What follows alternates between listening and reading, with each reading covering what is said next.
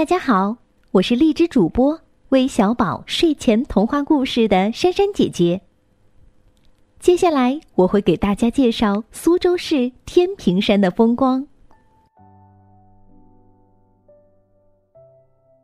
天平山风景名胜区位于苏州古城西南太湖之滨，是太湖国家风景名胜区的核心景区，有“吴中第一山”。江南胜景之美誉，是中国四大赏枫胜地之一。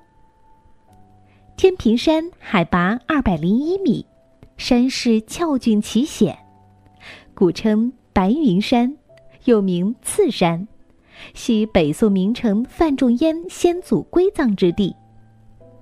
景区占地近百公顷，向以红枫、奇石、清泉三绝著称。有万户朝天、高义叠翠、万丈红霞、玉泉轻盈等十八胜景。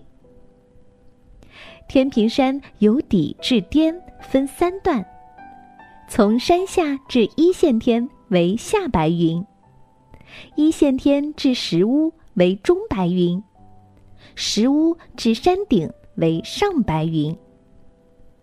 山顶平整处名望湖台。并有照湖镜巨石。